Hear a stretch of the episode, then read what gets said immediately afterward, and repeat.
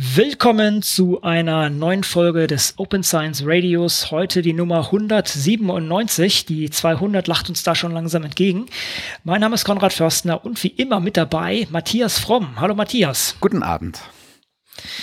Heute haben wir ein sehr spezielles und sehr, sehr wichtiges Thema an dem, an, am Start. Und das ist so wichtig und so, ja, speziell würde ich jetzt nicht sagen, es ist leider sehr weitreichend, dass wir uns noch zwei Leute mit dazugeholt haben. Einerseits Björn Brems, Brems, den einige sicher von euch schon mal kennen, auch von Open, von Open Science Radio schon. Hallo Björn. Hallo. Und den Renke Siems. Hallo Renke. Hi, hi.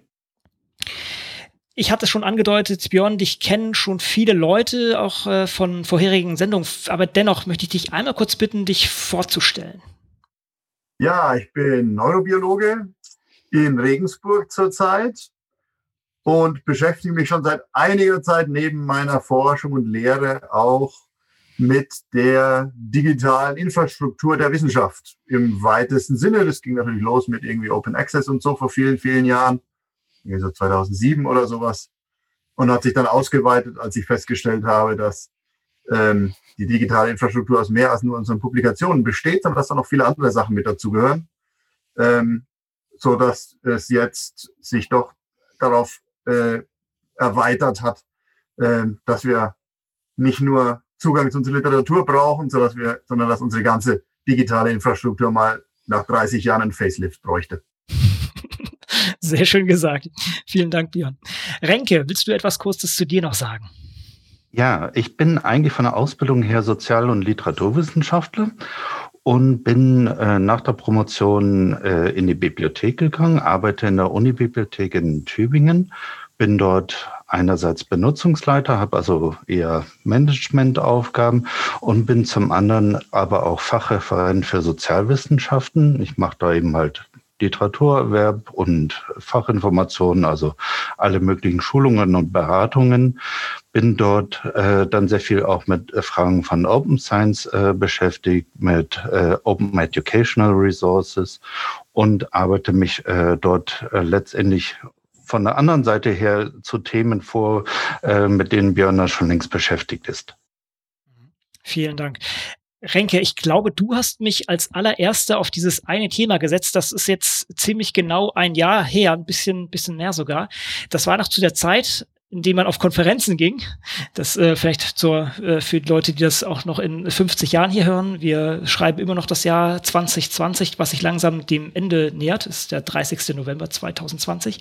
Und wir sind immer noch in der Corona-Pandemie. Und das heißt, äh, solche Sachen wie Konferenzen und sowas finden rein virtuell statt, was viele Vorteile hat, aber halt doch gewisse Komponenten fehlt. Unter anderem ähm, die Komponente, dass man mal ein nettes kleines Pläuschen halten kann. Und genau das ist letztendlich bei äh, Renke und mir passiert. Äh, Renke und ich waren dann auf einer Konferenz in Amsterdam und Renke hatte ein Thema vorgestellt, was wir auch gleich ähm, äh, näher betrachten werden, nämlich das Thema Tracking. Und vielleicht, Renke, kannst du einfach mal anfangen, dieses Thema mal für uns kurz zusammenzufassen oder den, den großen Überblick zu schaffen. Ja, das ist ja eine tolle Aufgabe. Also wir hatten uns in Amsterdam ja getroffen und für mich begann die Geschichte schon noch ein bisschen früher, ungefähr ein halbes Jahr äh, früher. Im April äh, letzten Jahres, also vor jetzt ungefähr anderthalb Jahren, las ich äh, einen Blog-Eintrag äh, von und dann auch, sah ich auch einen Videovortrag von einem amerikanischen Kollegen, Cody Hansen. Der ist Webbibliothekar und äh, der brachte das Thema auf, ja, die Verlage, die wollen ja äh, gerne so den, äh, die Frage der Authentifizierung so ein bisschen mehr unter ihre Finger kriegen. Bislang achten Bibliotheken ja immer darauf, dass die Nutzer quasi gegenüber den Verlagen mit ihren digitalen Angeboten anonym bleiben. Also man startet in digitale Medien, sei es vom Bibliothekskatalog aus oder indem man irgendwo im Uninetz ist und der Verlag soll idealerweise wissen, okay, da ist ein berechtigter Nutzer aus der Universität XY, aber wer genau das ist, soll er eigentlich nicht sehen können. Und die Verlage schrauben schon seit Ewigkeiten daran herum. Sie wollen die Authentifizierung äh, bisschen genauer in die Finger kriegen. Und wir Bibliothekare denken aber, warum sind die da so jeck drauf? Was ist mhm. äh, da los? Und Cody Hansen bekam das als erstes äh, genauer raus, als äh, er in einer Veranstaltung äh, war zum Thema Seamless Access, was äh, eben halt eine Authentifizierungsmethode nach Geschmack der großen Verlage ist. Und da brachten dann die Bibliothekare ihre ganzen Datenschutzbedenken und so weiter wieder vor. Und dann sagte der Moderator der Veranstaltung, naja, die Verlage brauchen Seamless Access nicht, um Bibliotheksnutzer zu identifizieren. Und Cody saß im Publikum und dachte, ah ja, und fuhr nach Hause und dachte nach äh, und überlegte, kann das wahr sein? Kann das sein, dass äh, die Verlage tatsächlich Bibliotheksnutzer schon jetzt einzeln individuell identifizieren und in ihrem Informationsverhalten beobachten können. Und dann machte Cody Hansen so eine kleine Teststellung. Er guckte sich so die meist aufgerufenen Dokumente äh, seiner Bibliothek an, guckte auf welche Plattform verteilt sich das und nahm sich von jedem, von jeder Plattform einen Text vor untersuchte das erstmal äh, ganz einfach mit einem Ghostory äh, Browser Add-on. Das können wir alle ja schnell machen. Und äh, dann lud er sich die Artikel-Webseiten mal komplett runter und hatte dann so einige Wochen lang zu tun, sich da durch den JavaScript-Code durchzufräsen. Und am Ende kam er auf die Frage, können die Verlage das? Da kam er mit einer ganz einfachen Antwort, ja, das ist so. Hm. Denn er hatte in diesem ganzen JavaScript-Code ungefähr 140 verschiedene Third-Party Asset Sources gefunden.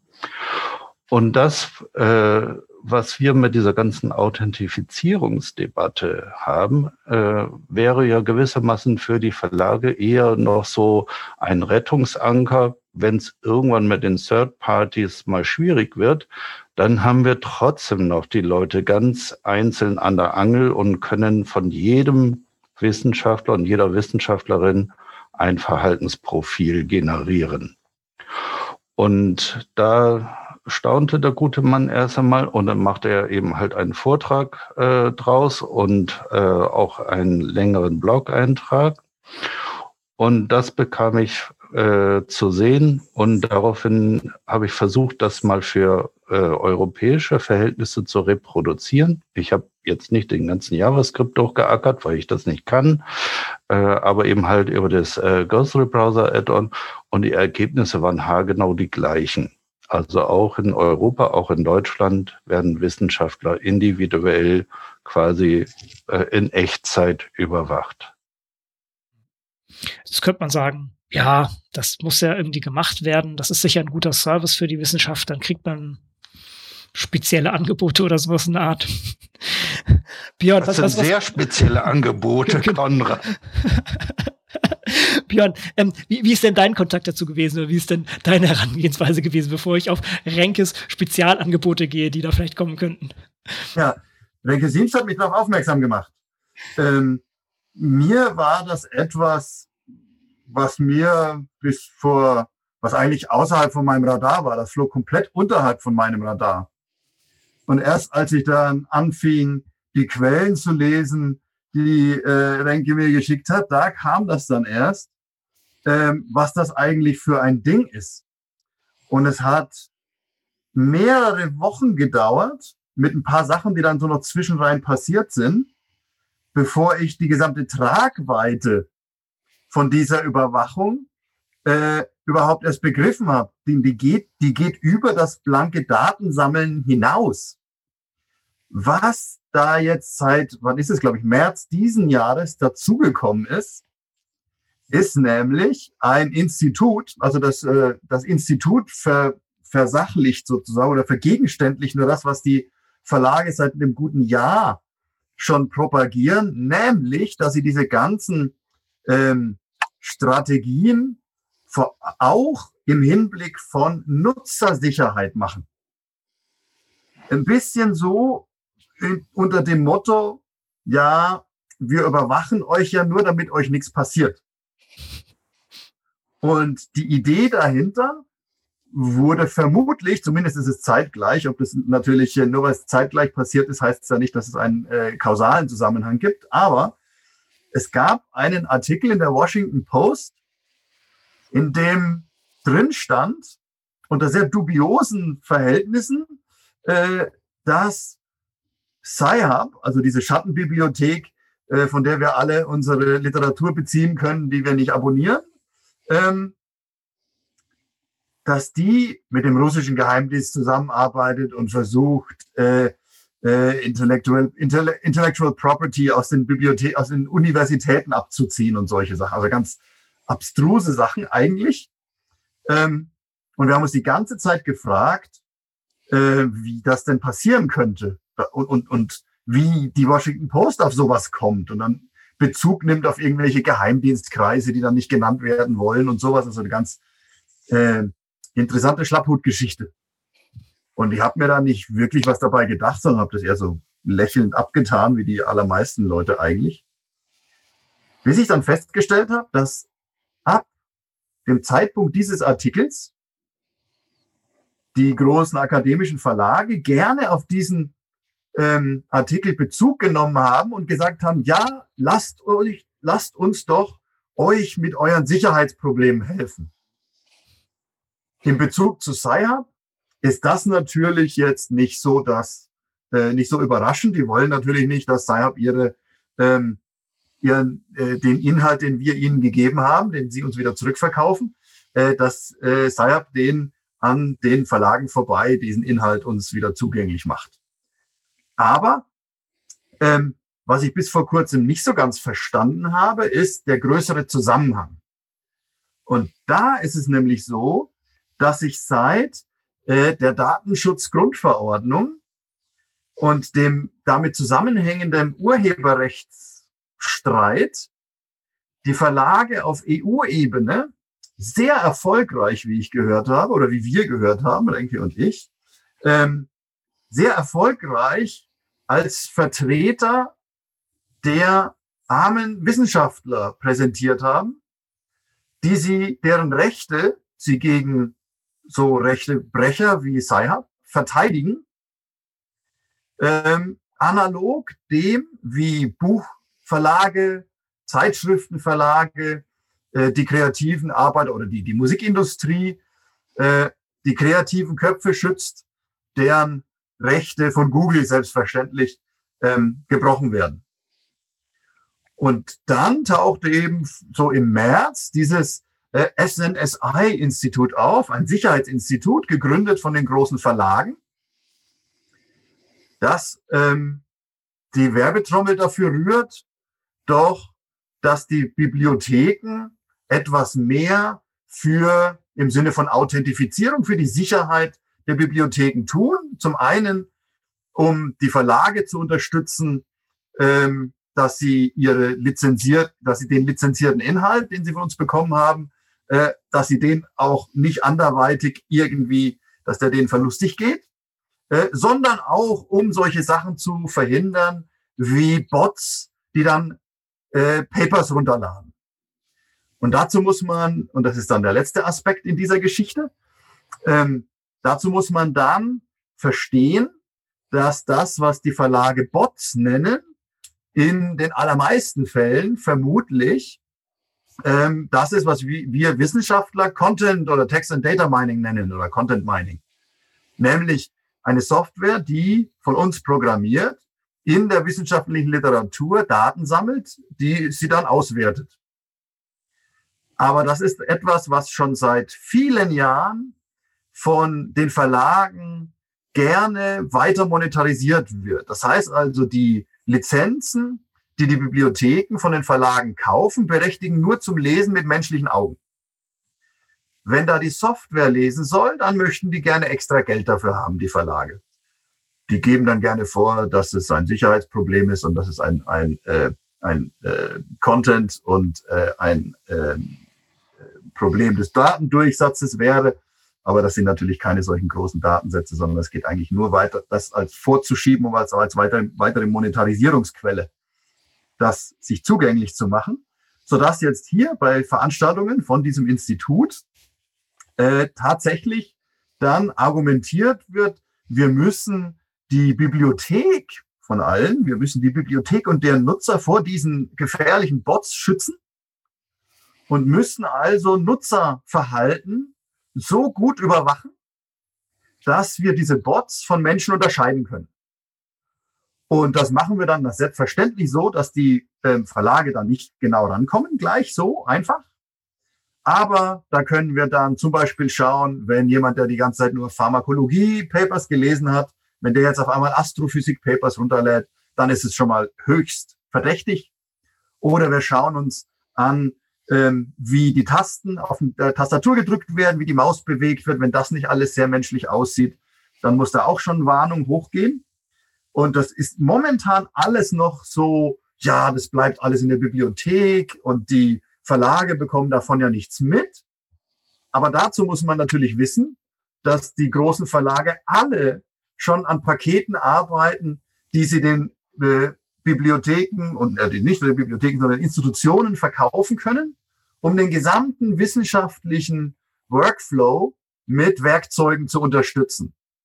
Das heißt also, wenn es jetzt tatsächlich so ist, dass die Bibliotheken diese Spionagesoftware installieren und die vielleicht noch von den Verlagen vorgeschlagen wird, ja, welche Software sollen wir denn da installieren? Ja, nehmt doch zufälligerweise mal diese hier von XYZ. Dann haben wir dann also eine Institution, die bereits ein ganzes Riesenpaket von lauter Werkzeugen hat, mit denen die ähm, Wissenschaftler dann arbeiten.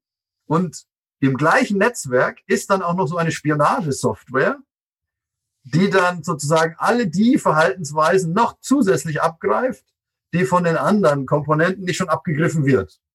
Und dann ist es natürlich, ähm, müssen wir natürlich hoffen, dass die Software, die die Verlage da installieren lassen, äh, dass sie keine Schnittstellen haben zu der Software von den Verlagen, die dann unsere Institutionen installieren. Also das sind die ganzen Zusammenhänge, die so langsam anfangen, ähm, so langsam anfangen klar zu werden. Das klingt jetzt natürlich nach einer riesengroßen Verschwörung, ist es aber natürlich nicht, sondern das macht jeder Verlag schön für sich selber. Die Verlage sind da auch nicht so großartig unterschiedlich und in diesem SNSI arbeiten die Verlage auch zusammen, aber auf der, im Großen und Ganzen konkurrieren die natürlich miteinander. Es ist also nicht so, ähm, dass die jetzt irgendwie gegenseitig sich ähm, die Daten zuschustern. Kann sein, dass sie sich gegenseitig die Daten verkaufen. Das mag schon sein, aber da ist keine, zumindest nicht so, wie wir das jetzt sehen, keine großartige ähm, Konspiration oder sowas oder Verschwörung, sondern da wird einfach nur versucht, äh, über Nutzerdaten äh, verschiedene Sachen zu bewerkstelligen. Also zum einen die Authentifizierung zu sichern, zum anderen Einnahmequellen zu sichern, zum dritten äh, Daten über die Nutzer zu bekommen, mit deren Hilfe dann man bessere Pakete äh, schnüren und verkaufen kann an Institutionen. Also ein ganzer, diese Überwachung hat einfach ganz, ganz viele handfeste Vorteile für jeden einzelnen Verlag. Und deswegen investieren die da in der letzten Zeit ganz gewaltig drin. Und die Chefin von einem diesen Verlagen, Elsevier, äh, kam gerade von der äh, Mutterfirma von Elsevier, Relax, und hat dort genau diese Überwachungssparte geleitet. Lustigerweise, ähm, gerade bei Elsevier, ich hatte da kürzlich mal wieder drauf geschaut und also auf die Homepage geschaut und lustigerweise steht bei denen sogar als ähm, in, im, im Header, Elsevier is a Global Information Analytics Business und im Deutschen ähm, ein Unternehmen für Unternehmens, äh, für Informationsanalysen, was genau sozusagen das darstellt. Also das haben sie jetzt schon ganz, ganz nach oben gestellt bei sich auf der Agenda anscheinend, dass sie es sogar im Header führen. Ähm, vielleicht so nochmal zur Frage. Ähm, ja, okay, jetzt machen die Verlage das, sollen sie doch, ist doch in Ordnung. Sollen sie das? Ist das in Ordnung? Nee, kein Piep. Man muss ja einfach äh, sagen, dass äh, die elektronischen Medien, so wie wir sie kennen, die sind ja viel älter als das, was da jetzt an Technologien in der Verbreitung so langsam kommt. Sei es Tracking, sei es solche Sachen, wie sie Björn gerade vorgestellt äh, ist. Das, äh, Das heißt, alle legitimen Interessen, die so ein Verlag haben könnte, für die gibt es ja schon eingeführte Verfahrensweisen. Zum Beispiel, wenn es um Urheberrechtsverletzungen gibt, dass jemand irgendwas massenhaft downloadet oder so. Dafür gibt es seit vielen Jahren eingeführte Verfahren, um äh, das zu unterbinden. Dafür muss man nicht die einzelne Wissenschaftlerin oder den einzelnen Wissenschaftler völlig äh, minutiös ausleuchten. Und insofern ist das einfach äh, kein, äh, kein Ding, was den Verlagen zusteht. Es ist ja auch in keinem Lizenzvertrag geregelt. Und das mit gutem Grund, weil jeder äh, würde dann sofort äh, als Lizenznehmer sagen, nee, danke, weil das ja viele verschiedene Konsequenzen äh, hat. Also zum Beispiel gefährdet es ja Wissenschaftlerinnen und Wissenschaftler äh, elementar. Es, man kann sich ja in den verschiedensten Ländern mit den unterschiedlichsten Themen echt Freunde machen. Also im einen Land ist es Klimawandel, im nächsten Land Gender Studies, da findet sich ja immer was. Und äh, auch äh, hierzulande werden ja gerade Wissenschaftlerinnen äh, oft ganz stark angegriffen, wenn sie sich zum Beispiel im Bereich Verschwörungstheorien und ähnliches äh, äh, tummeln. Wissenschaftlerinnen und Wissenschaftler unter Druck zu setzen, geht natürlich viel einfacher, wenn man deren gesamte Online-Biografie, wenn man deren gesamtes Informationsverhalten äh, hat. Weil diese Daten, die die Verlage erheben, bleiben ja nicht bei den Verlagen. Zumindest beim Tracking äh, nicht, weil sie damit äh, mit Standardinstrumenten arbeiten, so wie jede kommerzielle Webseite, so wie jedes Newsportal oder so auch. Das heißt, die ganzen Daten fließen ab, zum Beispiel zu Google, zu Facebook, äh, zu den verschiedenen AdTech-Firmen. Äh, äh, und das heißt, die werden dann auch mit Dingen zusammengeführt, die man aus anderen Bereichen schon über diese Person weiß und dann kann man Verhaltensprofil verkaufen. Wer dieses Profil kauft und was er damit dann tut, das können wir nicht überprüfen, nicht in der Position und Situation, in der wir äh, gerade sind. Wir wissen nur, es kann äh, natürlich für die Wissenschaftlerinnen und Wissenschaftler gefährlich werden. Und dann ist es natürlich auch so, die öffentliche Forschung, äh, versucht ja gerade bei vielen für die Gesellschaft wichtigen Themen, sei es jetzt künstliche Intelligenz, personalisierte Medizin und so weiter, sehr gut äh, mindestens aufzuholen und mitzuhalten mit der kommerziellen äh, Forschung. Da werden Teams zusammengekauft, da werden Gebäude gebaut und so weiter. Und gleichzeitig ist über das Tracking das Tor weit offen, dass genau diese kommerziellen Player in Echtzeit darüber orientiert sind, womit sich die öffentliche Forschung denn so beschäftigt. Und dann ist natürlich die Frage, wer wird bei der Patentanmeldung schneller sein? Also es gibt ja einige Vorteile, die von den Verlagen daraus gezogen werden können, die auch eine gewisse Machtdisbalance aufbauen. Jetzt die Frage, wie konnte es so weit kommen? Und wenn ich zum Beispiel als Nutzender innerhalb einer Bibliothek bin und jetzt meine über über die Lizenz der Bibliothek meinen Artikel lese und vielleicht noch das Häkchen setze, ja, alles in Ordnung. Dürfen die das? Ist das legitim oder geht das über etwas hinaus, was vielleicht auch vereinbart ist? Also verstoßen die schon konkret gegen Gesetze oder ist das schwer zu sagen? Das ist schwer zu sagen. Auf jeden Fall, äh, also in verschiedener Hinsicht. Erst einmal, weil zum Beispiel in den großen Lizenzverträgen wie den Dealverträgen dazu gar nichts vereinbart ist. Das ist also ein komplett offenes Feld. Und das wird dann eben besetzt.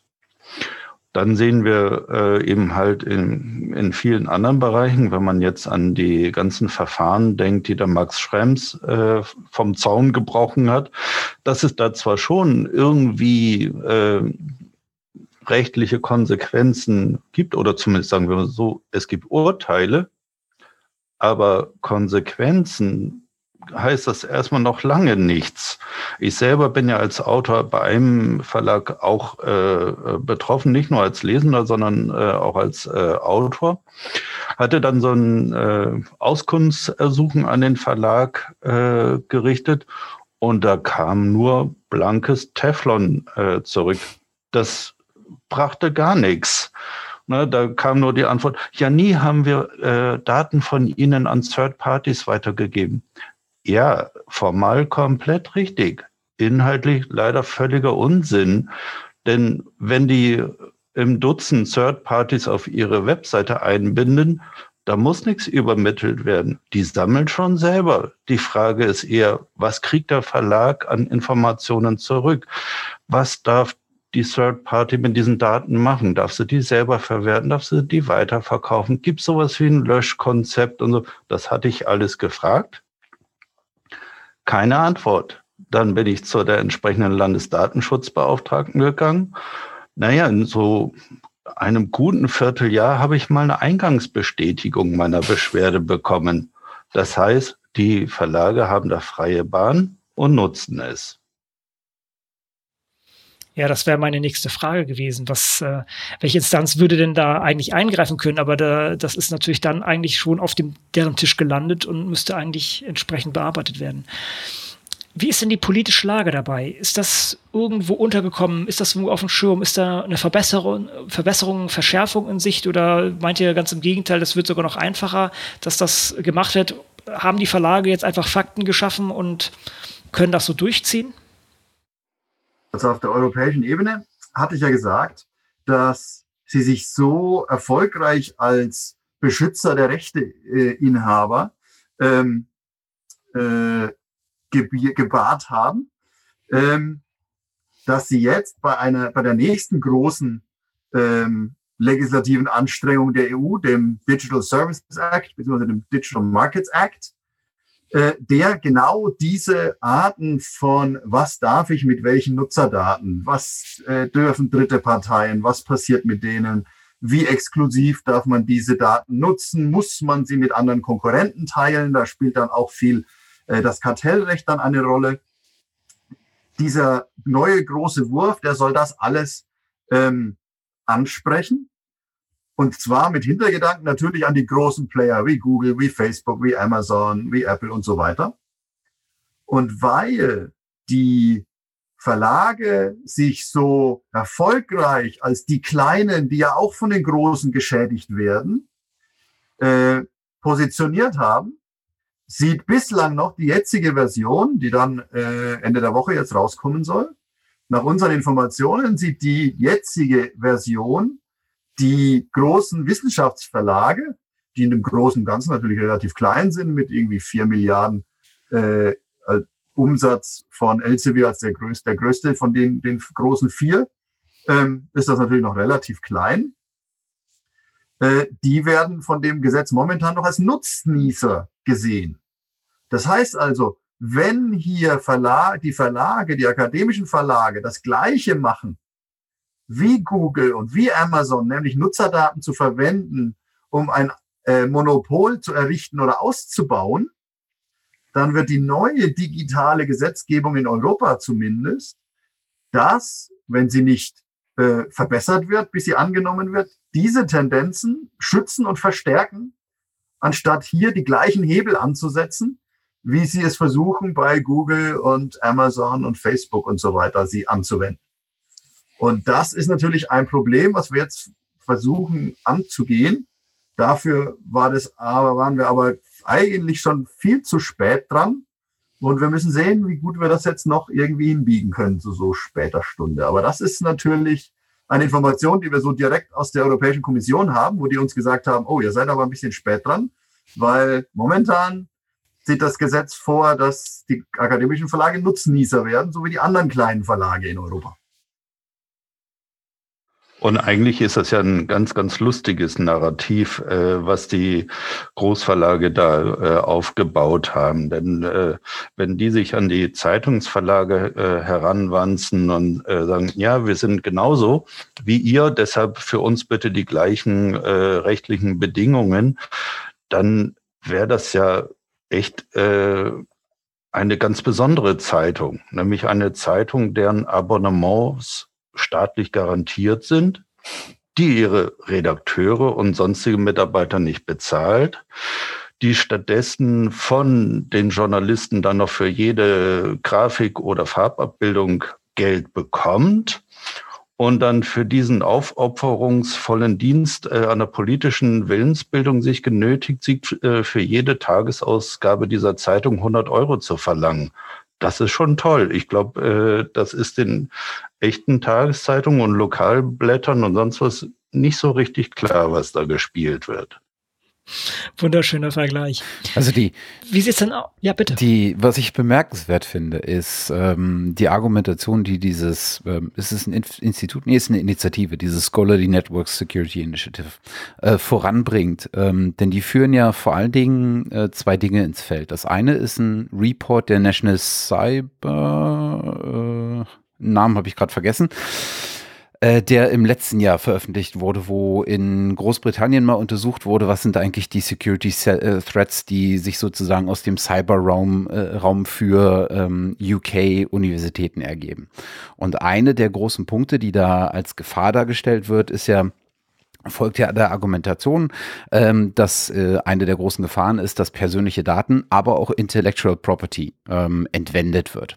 Was bei wissenschaftlichen Verlagen bei genauer Betrachtung eigentlich gar nicht der Fall wäre, weil das Property gar nicht den Verlagen gehört. Äh, Le leider gehört es ihnen schon, ne? aber es ist ja eigentlich äh, publik. Aber es ist schon relativ deutlich zu sehen. Vielleicht muss man auch den Mechanismus verstehen, wie Plattformen wie Sci-Hub an ihre ja, an ihren Content kommen. Das läuft ja über Accounts von Leuten, die an Universitäten und Hochschulen entsprechend arbeiten und das sozusagen spenden, wenn man das genau. so sagt. Ne? Also es ist klar, es ist, ähm, denke ich, uns allen hier, also ich sage mal so, das ist meine persönliche Meinung, ja, das ist illegal, aber es ist meiner Meinung nach absolut legitim, wenn man diesen, ja, diesem Ungleichgewicht entgegenarbeiten möchte. Das heißt, der Mechanismus ist natürlich, dass man als Forschender seinen Account sozusagen spendet. Und das wird natürlich ganz schwierig sein, da ranzukommen. Wenn man natürlich so ein Tracking hat wie dieses, dann könnte man dem auch entgegenkommen und dass es dann unter diesem Gesichtspunkt der Cybersecurity und sowas äh, dann zugespielt wird, ist natürlich dann ein bisschen fadenscheinig. Das ist ne eine Nebelkerze. Man muss auch sagen, dass, äh, dass das schon jetzt eine ganz schlechte Idee ist, seine Accountdaten äh, zu spenden, weil zum Beispiel auf der Elsevier-Plattform Science Direct ähm, Threat Matrix äh, installiert ist. Das ist eine äh, Sicherheitssoftware, die eben halt aus dieser Risk Solutions äh, Sparte vom Mutterkonzern von Elsevier äh, kommt. Und damit kann man jeden auffinden, egal ob VPN oder sonst was, äh, das löst es auf. Also insofern muss man da echt äh, zur Vorsicht aufrufen, schon jetzt. Hm. Heißt also, die Verlage haben schon oder sind auf dem Weg zu gewinnen, weil damit sozusagen Sci-Hub und anderen das Wasser abgegraben wird. Kann man das so sagen? Nee. Das ist ja letztendlich wie bei Napster oder so etwas äh, auch. Ähm, den Geist wird man nie wieder in die Flasche kriegen.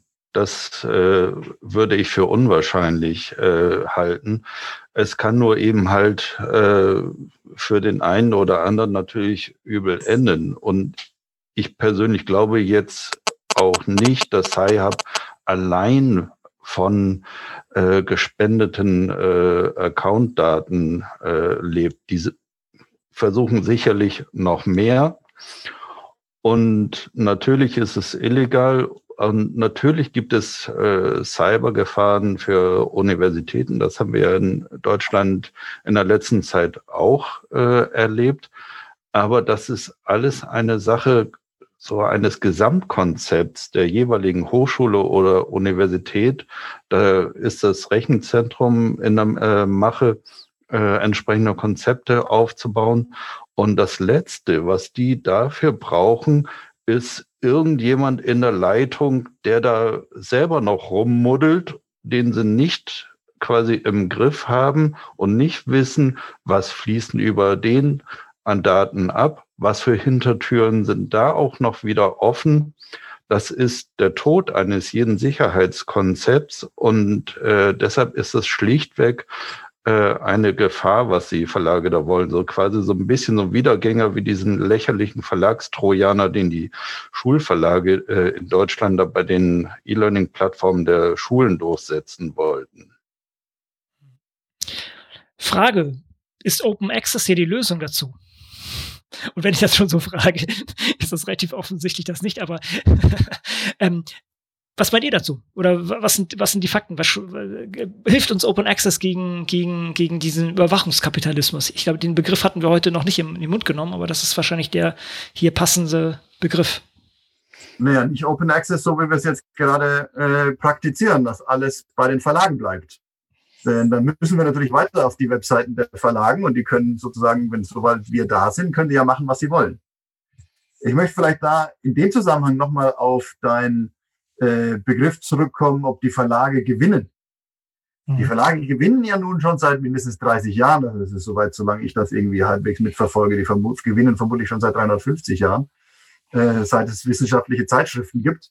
Äh, und wir reden ja hier über Zeitschriftenverlage. Ähm, aber zumindest in den letzten 30 Jahren gewinnen die ganz gewaltig. Es ging vermutlich die, die, die große, äh, der, der große Reibach ging vermutlich in den 70ern mit dem Herrn Maxwell los ja, dessen, dessen Tochter nun äh, mit äh, dem Herrn äh, Epstein äh, vermutlich äh, den Bach runtergeht, die jetzt hinter Gittern sitzt. Das ist die Tochter von dem Robert Maxwell, der äh, die Verlage zu der Gelddruckmaschine gemacht hat, die sie jetzt sind. Äh, die Dame ist nur deswegen in solchen Zirkeln unterwegs, weil die Verlage so viel Geld machen oder gemacht haben und immer noch machen. Ähm, die ähm, der Punkt von wegen Gewinnen deutet das so ein bisschen an, dass es hier einen Kampf gibt oder einen Wettkampf zumindest oder einen Kampf oder ein, ein, äh, äh, ein Bemühen, ein gegenseitiges Bemühen und Abbringen, äh, in dem es Gegner gibt.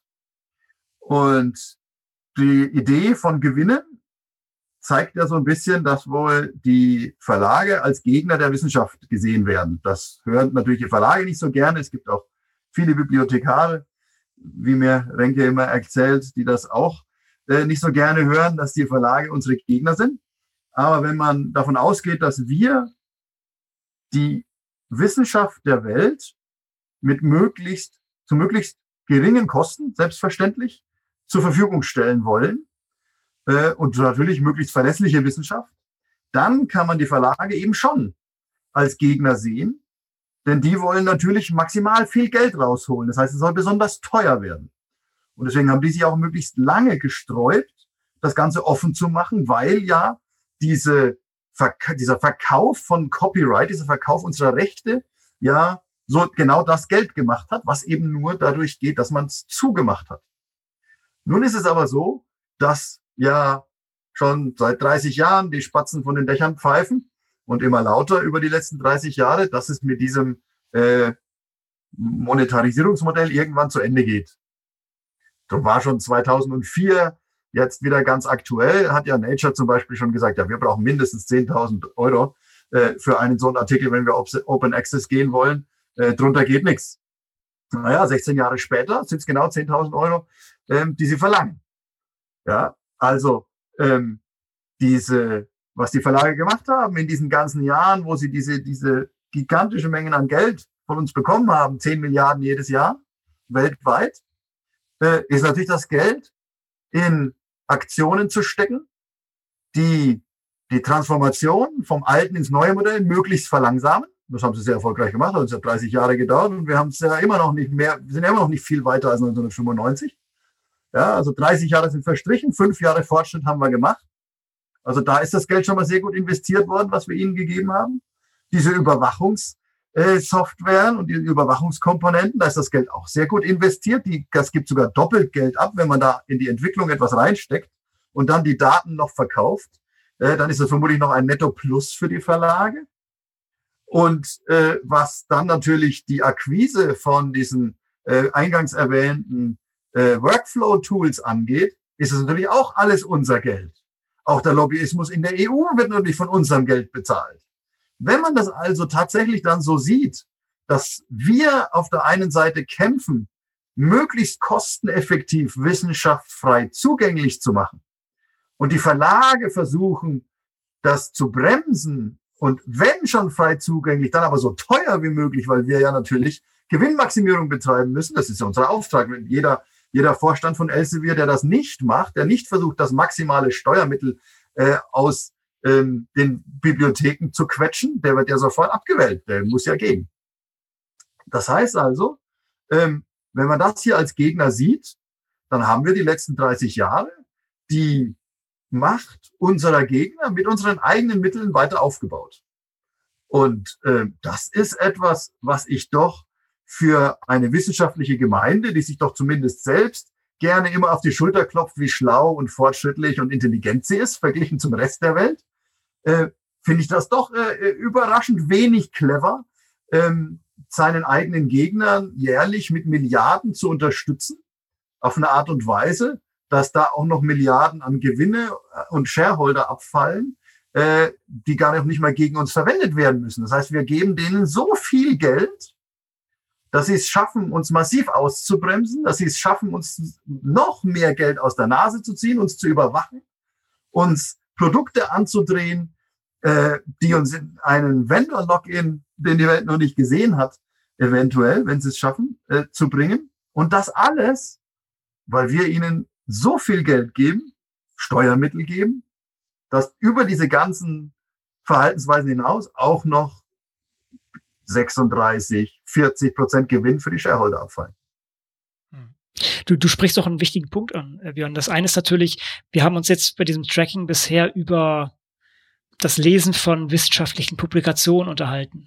Und du hast aber auch angesprochen, dass die natürlich auch noch viele andere Sachen einkaufen, sei es sowas wie Electronic Lab Notebooks oder andere Tools, die in der Wissenschaft genutzt werden. Hier Elsevier hat, hat Mendeley und solche Sachen unter, ähm, integriert. Und wenn die natürlich das auch noch mitsammeln, dann haben die natürlich noch einen ganz anderen Schatz, den sie sicher auch anders monetarisieren können und äh, wo sich auch gewisse Begehrlichkeiten geschaffen werden. Ich glaube, Renke hat das ja auch schon ganz gut angedeutet, dass das vielleicht bei uns momentan sozusagen auch unproblematisch ist, zu, an bestimmten Sachen zu forschen. In anderen Ländern oder anderen Kulturen das allerdings nicht ganz unkritisch ist und da natürlich auch ein enormer Machtgradient aufgebaut wird, der sich jetzt noch verschärft, wenn das Ganze nicht nur auf Publikationen, sondern auch eben in diesen anderen Tools, die forschungsunterstützend sind, ähm, angewandt wird. Ja, man muss, glaube ich, wenn ich da mal schnell ins Wort fallen darf. Entschuldigung. Gerne. Äh, aber auch bei uns muss man ganz klar sagen, wir sind ja auch immer nur vier Jahre im Prinzip weg von einer Regierung, wo man nicht mehr alles forschen darf, was man möchte. Ja, also momentan sieht's ja bei uns so aus. Aber dadurch, dass bei uns ja Regierungen wechseln, zum Glück, kann es aber trotzdem natürlich bei uns auch passieren, dass auch hier in Deutschland wir ganz schnell in der Situation sind, wo bestimmte Forschungsrichtungen nicht mehr so gern gesehen sind. Renke, du wolltest noch was hinzufügen. Ja, man muss ja einfach schon auch sagen, dass äh, Open Access ja so ein bisschen ein Ritter von einer traurigen Gestalt ist. Das Internet wurde ja von Wissenschaftlern erfunden, damals, weil sie mit der wissenschaftlichen Informationsinfrastruktur unzufrieden waren. Damals, was es an Zeitschriften und so gab, die Möglichkeiten, die es äh, gab, das war schon damals teuer. Gerade interdisziplinäre Forschung hatte total schlechte Karten. Es wurde also zu der Zeit viel schwieriger, erstens sowohl zu publizieren, wie auch ähm, angemessen neue Forschung rezipieren zu können. Das war ja eine der Triebfedern überhaupt, warum das Internet entstanden ist. Und äh, das Absurde ist ja letztendlich unterm Strich, dass die Aktivisten äh, der damaligen Zeit quasi eine elektrifizierte Version des alten Elends zurückbekommen haben. Weil der Grundanker ist ja letztendlich äh, immer äh, diese spezielle Art der wissenschaftlichen Governance äh, gewesen. Nur dadurch, dass in den 90er Jahren gerade vor der Verbreitung des Internets äh, die Steuerung der Wissenschaft auf äh, Kennzahlen durchgesetzt wurde, politisch, sind die Verlage letztendlich überhaupt in diese Position gekommen, gerade beim Umbruch in die digitale Zeit. Also durch die Governance-Veränderung wurde den Verlagen eine Rolle zugeschoben, wie den Notaren beim Immobilienhandel. Und der sitzt auch nur da, der, dem gehört das Haus nicht, er verkauft es nicht, er wohnt nicht drin, er ähm, beurkundet nur und bekommt dafür Geld. Und ähnlich die Verlage, die eben halt diese Kennzahlen liefern können, auch.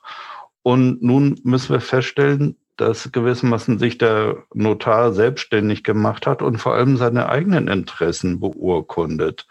Und dabei eben halt ähm, sich immer weitere Teile des Forschungszyklus zu eigen äh, macht. Open Access ist da äh, nur das äh, erste Element und die Open Access Zeitschriften sind genauso mit Trackern durchseucht wie alles andere. So, denn solange sich das weiterhin auf den großen Plattformen abspielt, ist es eben das gleiche Spiel. Und Open Access äh, wird teilweise zum Spielball äh, dessen, sich weitere Elemente mit äh, zu eigen zu machen. Das, äh, der absolute Dammbruch waren da in der letzten Zeit die Niederlande gewesen. Das war gerade, als wir uns da in Amsterdam trafen, als die News rumging, dass sie Niederlande einen Open Access äh, Vertrag mit Elsevier abgeschlossen hätten. Und was beinhaltete äh, der Vertrag? Der Vertrag beinhaltete, dass die äh, Wissenschaftler in den Niederlanden alle bei Elsevier Open Access veröffentlichen können, ohne dass es äh, mehr kostet als die Lizenzen vorher. Aber nur wenn die Universitäten äh, als Ausgleich sozusagen die Forschungsinformationssysteme von Elsevier wie Pure und äh, wie sie alle heißen, die ganzen Tools äh, lizenzieren. Das heißt, den Wissenschaftlern war dann natürlich sonnenklar, wenn meine Forschung entsprechend gezählt und gerankt werden soll, dann muss ich auch in den Journals dieses äh, Verlags unterwegs sein. Das heißt, in den nächsten Jahren wird sich äh, der Markt in den Niederlanden auch gerade für Forschungsinformationssysteme, wo es momentan noch konkurrierende Systeme gibt, sofort aufräumen. Einfach weil die Leute wie mit einem Magnet gezogen alle zu Elsevier marschieren werden zum Publizieren, damit sie sicher sind, dass sie entsprechend nachher ihre äh, quasi Credit Points äh, in, im Sinne von Impact äh, zurückbekommen und damit äh, da die nächste Evaluation an ihrem Institut überstehen. Und das ist eigentlich der schiere Wahnsinn, dass die Niederländer sowas äh, unterschrieben haben, denn das ist ein Stück weit äh, wie die Browserkriege der 1990er Jahre, als Microsoft äh, Netscape aus dem Markt kegelte, indem es den Explorer so, so eng mit Windows zusammenkoppelte. Genau das passiert jetzt gerade im Wissenschaftsbereich auch wieder. Es wird eine Literaturplattform mit einer quasi Evaluations- und äh, äh, Rankings-Plattform gekoppelt. Und am Ende sind alle anderen draußen aus dem Spiel. Wie man sowas machen kann, ist mir unbegreiflich. Mhm. Das große rundum sorglos Paket, was sich natürlich zum ja, sagen wir mal, so in einem kleineren Land wie die Niederlande auch leichter wahrscheinlich durchführen lässt als bei anderen, aber da sollte man sich jetzt auch nicht gefeit äh, vorsehen. Sieht alles sehr dunkel aus, ne? Sehr düster. Haben, haben wir eine Möglichkeit, noch was zu machen? Was meint ihr? Können wir, können wir noch den Schalter umdrehen? Können wir, können wir zurückrudern? Wie, wie wäre der Plan? Nee, erstmal individuell kannst du äh, ziemlich viel machen, nämlich zum Beispiel Elsevier-Aktien kaufen. Ich glaube, das lohnt sich. Notiert, okay. Dann ist natürlich äh, äh, die Sache, ähm, dass äh, der große Punkt ist wirklich die Governance. Das ist das, was Björn ja auch immer äh, Jahr ein, Jahr aus letztendlich rauf und runter äh, erzählt. Solange äh, die Governance äh, sich nicht äh, ändert, wird sich äh, an dieser Struktur nichts ändern. Und das ist ein Elend, denn seit der Erfindung des Internets ist ja bei einer ganz großen Anzahl von Disziplinen auch der Grad der eigenen Digitalisierung in der Forschung vorangeschritten. Das heißt, was damals äh, vielleicht noch ein großes Ding war, quasi ein PDF online lesen zu können, statt ein Papierheft vor der Nase zu haben, ist jetzt einfach total lästig, weil die Journals äh, etwas völlig Antiquiertes sind für datengetriebene Forschung. Das ist so ein bisschen jetzt für Forscher in den entsprechenden Disziplinen äh, wie beim äh, Softwareentwickler, der seinen äh, Code macht, dann darüber einen Artikel schreibt, der wird dann irgendwann veröffentlicht. Der nächste Entwickler liest den Artikel, versucht daraus den Code zu rekonstruieren, damit er dann daran weiterarbeiten kann. Das ist super effizient, oder? Und genau aus solchen Gründen gibt es GitHub. Und solche quasi zentralen und dann aber auch wirklich quasi Public Plattformen, die Text, Daten und Code in eins vereinigen, damit die Forschungsergebnisse in den entsprechenden Disziplinen überhaupt äh, irgendwie wieder, wenn nicht kontrollierbar, aber dann eben halt replizierbar und weiterführbar äh, werden und sicherer werden und die ganze Software nicht immer den Bach runter äh, geht, wo viele Leute äh, dran arbeiten und die vielfach das Wichtigste ist, viel wichtiger als irgendein Artikeltext, der in einem Journal äh, versauert. Dafür brauchen wir eine Wendung weg von diesen letztendlich Uraltformaten. Ne, also wissenschaftliche Journals sind aus dem 17. Jahrhundert, die kommen aus einem ganz anderen kulturellen Paradigma als datengetriebene Forschung heute. Und da muss es einen Schub rüber äh, geben. Und der zentrale Punkt ist die Governance. Da können wir uns mit den Verlagen rumstreiten, wie wir wollen.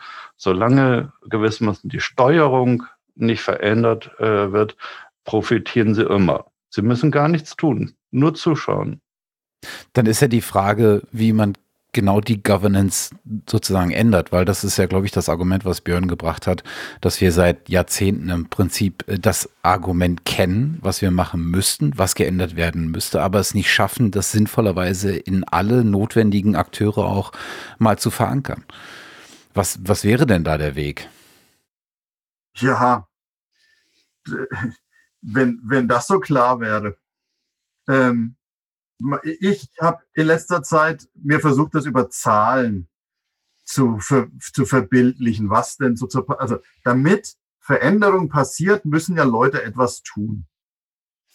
Und damit sich etwas verändert, müssen Leute etwas anders tun, als sie es bisher gemacht haben. Und da ist es natürlich so, dass wenn man an der Governance in der Wissenschaft etwas ändern will, da, dann gibt's da die UN listet so circa acht Millionen Vollzeitäquivalente. Wenn irgendwie die Hälfte davon nur Halbzeit angestellt sind, dann sind es irgendwie zwölf. Und das hat, glaube ich, hat schon ganz gut hin, so zwölf Millionen äh, Wissenschaftler weltweit. Äh, hier ein paar Millionen dazu oder weg, aber ich denke mal, zwölf Millionen ist schon eine gute Geschichte, eine gute Hausnummer. Dann muss man die alle davon überzeugen, a, wenn sie in der Situation der Evaluierung sind, niemanden anhand von diesen Kennzahlen äh, zu evaluieren, und B, und das ist fast noch wichtiger, ähm, dass wenn sie in dem Gefühl sind, evaluiert zu werden, was wir ja alle permanent sind, selbst viele, wenn nicht sogar die meisten verbeamteten Professoren werden ständig evaluiert, weil sie ohne Drittmittel mittlerweile ja gar nicht mehr forschen können. Das heißt, die Verbeamtung verpasst einem noch nicht mal mehr die Sicherheit, jetzt langfristig forschen zu können, wenn das Budget, was man zur Hand hat, ihm einem eben nur für drei Monate Forschung reichen würde. Und auch nur dann, wenn man sich selber an die Bench stellt und die Pipette schwingt in unserem biologischen äh, äh, Forschungsbereich, ähm, dann ist es natürlich so, dass wir ständig permanent evaluiert werden. Das heißt, das, das betrifft die ganzen zwölf Millionen. Und die zwölf Millionen müssten felsenfest überzeugt sein, dass es keinerlei Nachteile gibt, wenn sie sich nicht an diese Kennzahlen halten. Und das wird eine Weile dauern. Mhm. Also wenn man sich überlegt, vor sieben, acht Jahren kam ja eine so eine Initiative, DORA, Declaration of Research Assessment, ähm, die sagt, wenn ich dort unterschreibe, dann werde ich mich nicht mehr um die Journale kümmern und um diese journalbasierten Kennzeichen. Die haben mittlerweile 15 Prozent der Institutionen unterschrieben. Ich habe mal grob über den Daumen gepeilt. Das sind, wenn man wartet, dass es dann 100 Prozent werden, damit man auf Nummer sicher gehen kann, nicht mehr so evaluiert zu werden, dann sind es nochmal 30, 40 Jahre sowas. Mhm. Äh, wenn wir so lange warten wollen, 30, 40 Jahre lang weiterhin 10 Milliarden den Verlagen geben, dann ist es, glaube ich, nachdem wie sich die Situation jetzt darstellt, relativ klar vorher zu sehen, wie die, wie die Situation in 30 Jahren aussieht. Ich fülle gerade mein Depot mit, mit, mit, mit Elsevier-Aktien. Nochmal danke, Renke, für den Hinweis. Ja, ja wenn wir diese Zeitachse haben, 30, 40 Jahre, äh, das äh, kann sich ja als Altersvorsorge dann echt auszahlen. Aber ich weiß nicht, ob wir wirklich 12 Millionen überzeugen müssen oder ob es nicht zentral ist, zum Beispiel die entsprechenden Forschungsförderer, Ministerien und weiter äh, zu überzeugen und zumindest jetzt äh, zum, äh, bei den wirklichen staatlichen Förderern äh, wie die entsprechenden Wissenschaftsministerien, die werden ja jetzt äh, zum Beispiel nicht begeistert davon äh, sein, äh, dass über das, zum Beispiel über das Tracking, was letztendlich äh, ja nur ein Symptom des Systems ist, äh, was so etwas möglich äh, macht, wenn dadurch ihre ganzen Investitionen letztendlich wertlos gemacht werden. Und das ist letztendlich äh, ein Anreiz äh, auch für die Politik, etwas zu tun. Äh, und unsere Aufgabe, also unsere aller Aufgabe ist äh, eigentlich äh, dann auch darauf hinzuwirken, äh, diesen Entscheidungsträgern auch deutlich zu machen, es reicht jetzt wirklich es funktioniert nicht mehr. Er macht gewissermaßen das, was er äh, versucht mit Händen aufzubauen und politisch zu gestalten, mit einer Drehung wieder kaputt, wenn ihr so weitermacht wie bisher. Das wäre natürlich eine schöne Sache. Ja? Und das sind schon mal weniger als 12 Millionen. Ja, und wenn man dann aber schaut, was machen denn solche Forschungsförderer zum Beispiel? Na, die schließen sich zusammen, um kollektive Entscheidungsfindung zu machen, ja, Collective Action. Und wie sieht diese Collective Action dann aus? Gebt den Verlagen mehr Geld. Ja, also Plan S ist ja nun nicht dezidiert, gebt den Verlagen mehr Geld, aber das ist natürlich die Konsequenz. Seit 30 Jahren gibt es ja Lösungen, wie man verlagsunabhängig solche Sachen aufbauen kann. Früher hat man das Repositories in Green Open Access genannt. Heute ist es eine moderne äh, digitale Informationsinfrastruktur, wie man auch immer es nennen mag. Äh, was man natürlich braucht, ist etwas verlagsunabhängig, wo die Verlage dann eben nicht mehr Monopolstellungen einnehmen können, sondern dass die Verlage dann Service Provider werden, die austauschbar sind. Das weiß man ja seit 30 Jahren, dass das geht.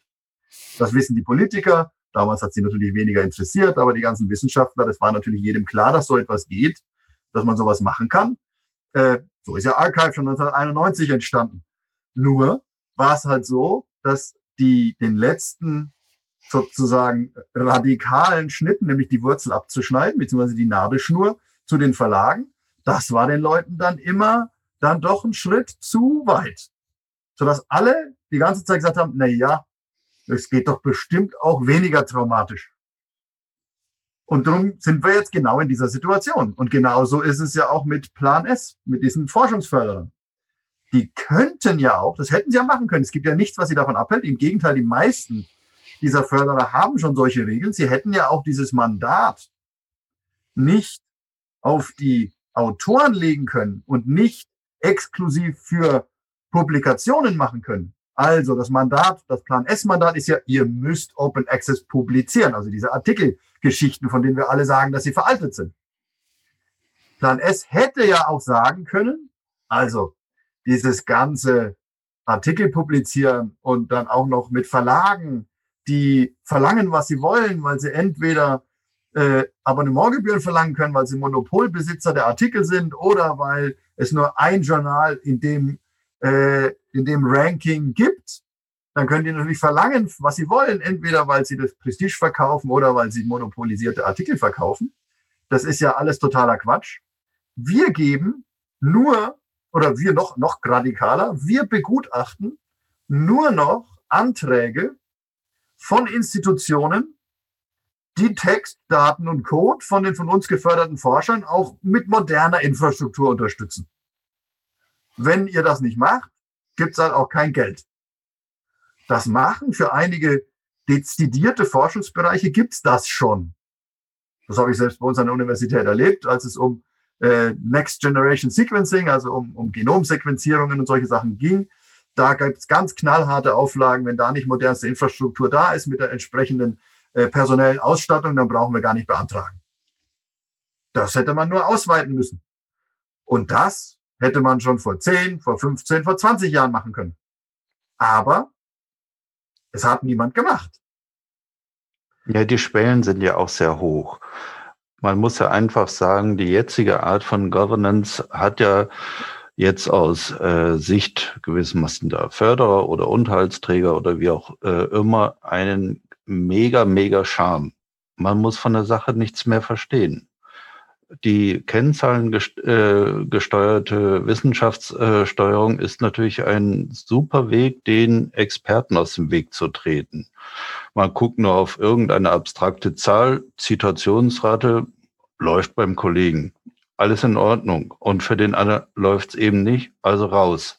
Und äh, das heißt, man muss inhaltlich überhaupt nicht mehr argumentieren. Das ist natürlich toll. Davon träumt jeder Manager. Und der andere Punkt ist natürlich, äh, was Open Access in seinen Anfängen ähm, sicherlich mit das Genick gebrochen äh, hat, war die Rolle und äh, das Handeln der Bibliotheken. Bibliotheken waren ja in analogen Zeiten gewissermaßen alle katholisch im Wortsinne.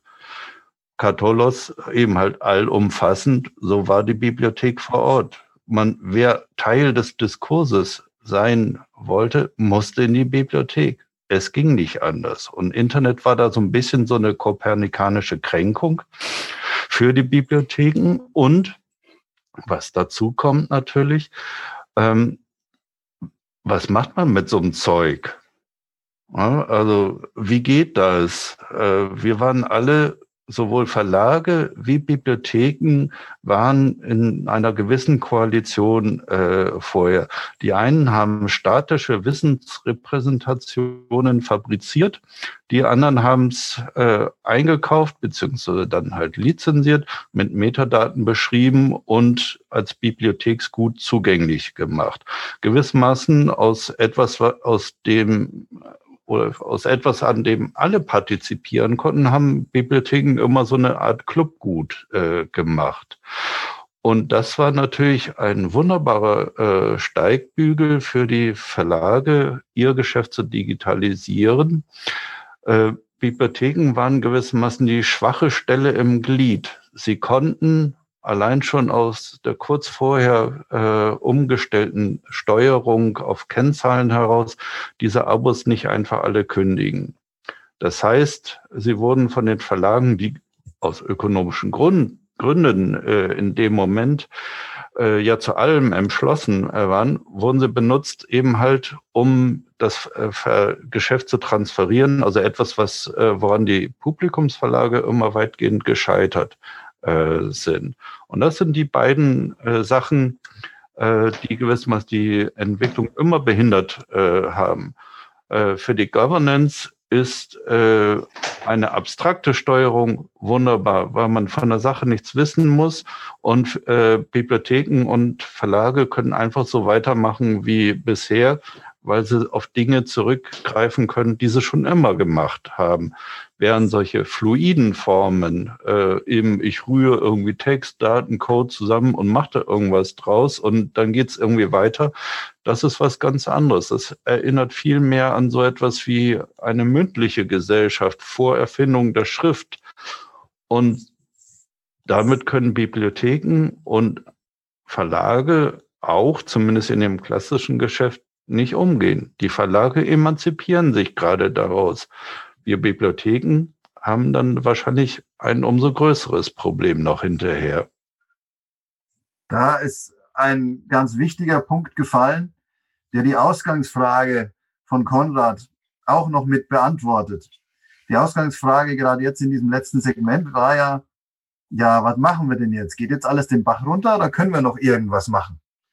Und die Sache ist ja die, dadurch, dass wir das Geld haben, war das ja finanziell das Problem immer einfach zu lösen. Die Technologie, um irgendwas Neues aufzusetzen, gibt's auch zu kaufen, ohne Ende. Also finanziell und technisch gab's ja noch nie ein Problem. Das heißt also, wir müssen uns eben die eisernen Player anschauen, die Entscheidungsträger und die äh, Stakeholder, ähm, was die so in diesem System machen. Und da muss man dann gucken und schauen, ob es da irgendwas gibt, wo man Hoffnung schöpfen könnte. Und das Ärgerliche ist, da gibt es nicht allzu viel. Ich hatte schon Plan S erwähnt. Jetzt hat mich der Spruch von wir konnten die, also die Bibliotheken konnten ja die Abonnements nicht kündigen. Nach dem Motto Read or Perish. Ja, der geflügelte Spruch, den wir ja alle kennen. Äh, wenn ich nicht lesen kann, kann ich nicht arbeiten. Und deswegen konnten wir es nicht kürzen.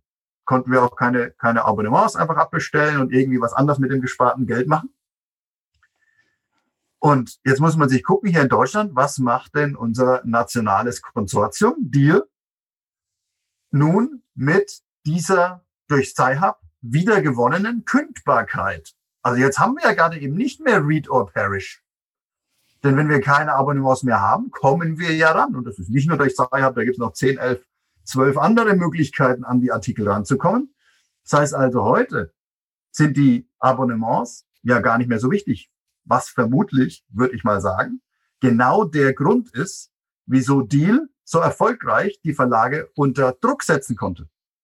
Aber was macht Deal jetzt mit dieser neu, geworbenen, neu erworbenen Macht? Sie setzen voll auf den nächsten Spruch, nämlich auf Publish or Perish. Das heißt, über Jahrzehnte haben die Bibliotheken und damit natürlich die Wissenschaft insgesamt unter dem parasitären Verhalten der Verlage gelitten, weil wir die Verträge nicht kündigen können. Read or perish. Nur ist es aber natürlich so, dass Read or perish nie, selbst zu analogen Zeiten, nie so drastisch war wie Publish or perish. Ich konnte immer irgendwie an die äh, ähm, äh, an die äh, Artikel rankommen und wenn ich per Post einen Off-Print-Request geschickt habe, es hat nur ewig gedauert.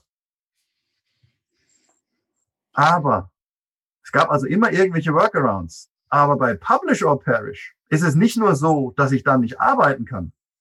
Publish or Perish, Perish bedeutet, ich kriege keinen Job. Das heißt, wenn ich jetzt die Bezahlschranke bei der Publikation habe, dann heißt das, dass ich nicht, dass es keinen Workaround gibt und dass es nicht darum geht, dass ich arbeiten kann, sondern dass ich keine Arbeit finde. Das heißt also, was Deal gerade macht, ist unkündbare Verträge mit noch unkündbareren Verträgen zu ersetzen. Und das stellen dann die Leute bei Deal als Fortschritt hin. Nur weil dann Nichtwissenschaftler diese Wissenschaft dann besser lesen können als vorher. Obwohl es ja Sci-Hub gibt, das heißt, und die ganzen anderen, das heißt, sie können sowieso lesen. Das heißt, für null Fortschritt ersetzen wir schlechte Verträge mit noch schlechteren Verträgen. Und das, wenn ich das sehe, wenn ich also mich auf der Welt umschaue und sehe, wie wir technisch und finanziell einfach uns all dieser Probleme entledigen könnten und dann Entscheidungsträger weltweit genau das Gegenteil von dem tun, was sie tun sollten, dann weiß ich ehrlich gesagt nicht, wer jetzt noch kommen soll und sagen soll, ach nee, übrigens, das, was wir die letzten 30 Jahre gemacht haben, war alles falsch. Wir müssen genau das Gegenteil tun. Äh, die Erfolgschancen sehe ich ehrlich gesagt als sehr gering. Hm. Und du hast ja auch schon angedeutet, also da muss man jetzt gar nicht mal alle Verlage dann aus der Welt kicken, sondern die können ja immer noch als Dienstleister mit dem Game sein. Ne? Das ist ja einfach sozusagen eine, eine Rollenverteilung, wo dann gesagt wird, okay, macht ihr uns den Service, aber wir können auch zu einem anderen gehen. Und dann hat man auch wieder den allseits beschworenen Markt, der auch dafür sorgt, dass man endlich ordentliche Leistung bekommt. Das ist ja, das haben wir jetzt ja auch schon ein bisschen angedeutet. In relativ kurzer Zeit mhm. gibt's ja auch dafür sogar schon eine off-the-shelf technische Lösung, die man noch nicht mal entwickeln muss. Die ist fast fertig entwickelt. Open Research Central von äh, damals noch F1000 Research initiiert. Ähm, weiß nicht, ob die gerade mit zu Taylor und Francis gegangen sind mit F1000 Research, bin ich mir jetzt nicht sicher. Aber einige ähm, äh, Forschungsförderer haben da schon Publikationsplattformen aufgebaut. Die EU hat jetzt auch F1000 Research lizenziert, um ihre Plattform dort aufzubauen. Wenn wir tatsächlich den Schritt gehen würden und sagen würden, und wir meine ich jetzt kollektiv als die Anzahl aller wissenschaftlichen Institutionen, universitär und außeruniversitär, wenn die die Ratio, das rationale Argument nehmen würden und sagen würden, also das bisherige System ist technisch veraltet, es ist überteuert, es hat ähm, äh, Nachteile für die Wissenschaft. Wenn man all diese ganzen Argumente nimmt und sagt, nee, da sollten wir kein Geld mehr reinstecken. Hier, wir steigen alle bei Open Research Central ein. Jeder kauft sich ein, eine Plattform dort, die sind dann alle zusammengebaut. Und wenn uns der Service Provider XYZ nicht gefällt, dann nehmen wir eben A, B und C. Dann lässt sich das ohne weiteres bewerkstelligen. Und trotzdem sehe ich so gut wie niemanden, der das andiskutiert. Obwohl es eigentlich genau das ist, was Plan S und Deal und so weiter machen sollten. Die sollten sagen, es gibt kein Geld mehr für ähm, Institutionen, die nicht ihre Publikationstätigkeit über ihre eigene Plattform machen und dort dann auch Daten und Code einbinden. Alle Leute, die noch so viel Geld in die alten Legacy-Geschichten stecken, brauchen gar nicht erst mehr beantragen. Innerhalb von 0, nix wäre die ganze Welt äh, Open Research Central oder was auch immer man daraus machen möchte, wie man es nennen möchte. Aber ähm, vor fünf Jahren gab es das noch nicht. Vor fünf Jahren waren, als wir diese Vorschläge gemacht haben, war es immer noch, ja, aber wie soll denn das gehen? Und das gibt's doch nicht. Jetzt gibt's das. Und es interessiert immer noch niemand. Ja, Problem sind, ist immer noch die Abhängigkeit der Marken, also sagen wir mal Nature, Science und so, die natürlich mit einem gewissen Renommee dann auftreten und wo alle rein wollen, was dann in diesen neueren Plattformen immer noch nicht abgebildet ist, beziehungsweise wir glauben nicht abgebildet zu sein sehen. Und das macht dann sozusagen diesen Sprung groß. Und äh, wie Renke das vorhin so schön sagte, Leute wollen Leute einfach bewerten können, wenn man halt im tollen Journal publiziert, auch wenn Björn da schon zahlreiche Sachen gesammelt hat, dass diese Journale vielleicht doch nicht so toll sind, sondern auch eine ganze Menge ah, Zeug äh, drin landen, was da nicht drin landen sollte. Hm, auf jeden Fall wird sich dann natürlich sehr einfach oder es wird einem oder die Leute versuchen es sich selber einfach zu machen, indem sie sich an solche Marken hängen und das äh, hindert natürlich so einen Transfer auf eine neutrale Plattform.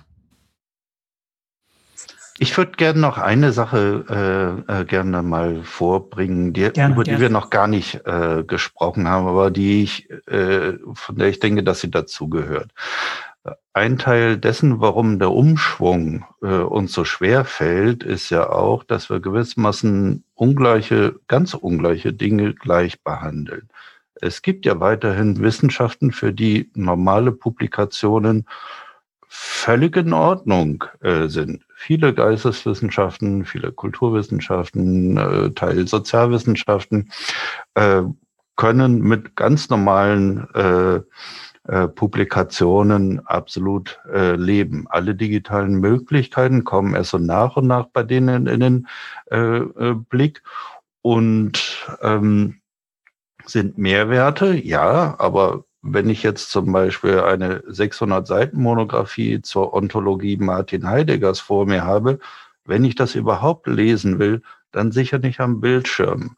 Und äh, es sind, das ist auch eine ganz andere Vorgehensweise als jetzt äh, in den Bereichen, die hier jetzt die ganze Zeit im Vordergrund äh, standen, weil das ist eben halt der stille Zweikampf zwischen mir und dem Ding, was da vor mir auf dem Tisch äh, liegt und ich muss es irgendwie geknackt kriegen. Und das Elend eigentlich dieser Entwicklung, mit der wir ja in vielen Naturwissenschaften, Ingenieurwissenschaften, Medizin und so weiter äh, zu tun haben, ist ja auch, was wir zum Beispiel Zeitschriftenkrise genannt haben.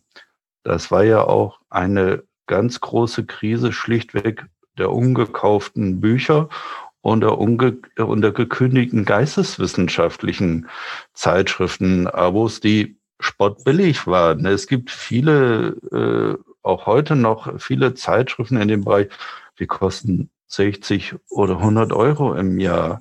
Also ein Witz. Äh, ne? Also dafür steht äh, bei Elsevier kein Redakteur auf oder greift auch nur zu seiner Kaffeetasse.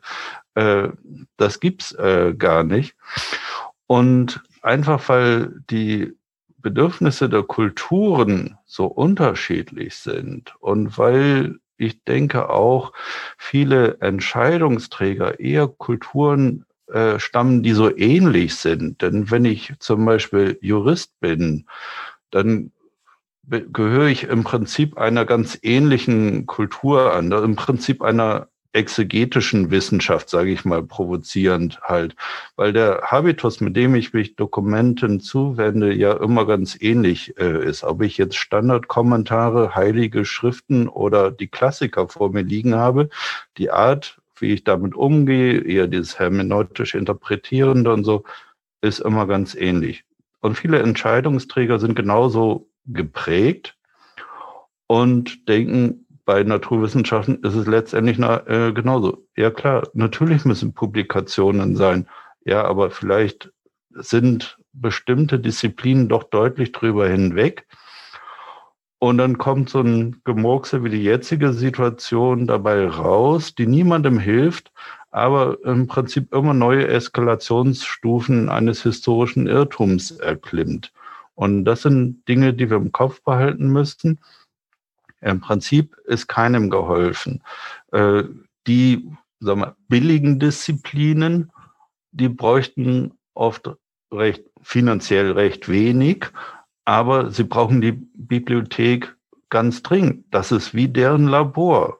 Und die Leute, die im Labor stehen, die brauchen eigentlich was ganz anderes. Aber natürlich hängt da das Geld dran und deshalb will, wollen die Verlage oder eben halt dann jetzt diese Data Analytics Businesses, die deshalb nicht laufen lassen.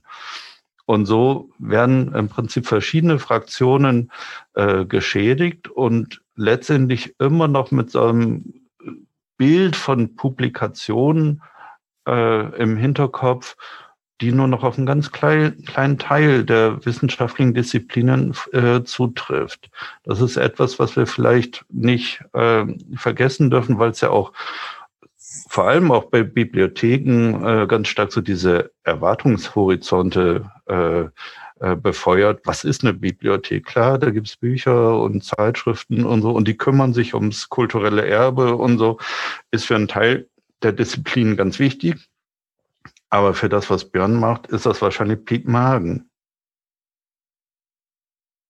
Ja, ich sage immer in unserer Bibliothekskommission, sage ich immer, wenn wir von den teuren Naturwissenschaften es schaffen könnten, die Publikationstechnologie so umzustellen, dass wir nur noch zehn Prozent brauchen, dann bricht in den bisherigen kleinen und armen, in Anführungszeichen, ähm, äh, Kulturen oder Fächern das Schlaraffenland aus.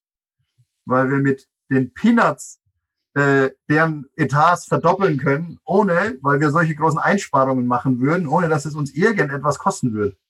Ja, also wir könnten sozusagen, wenn es die jemals gab, frühere, könnten frühere Verhältnisse wiederherstellen.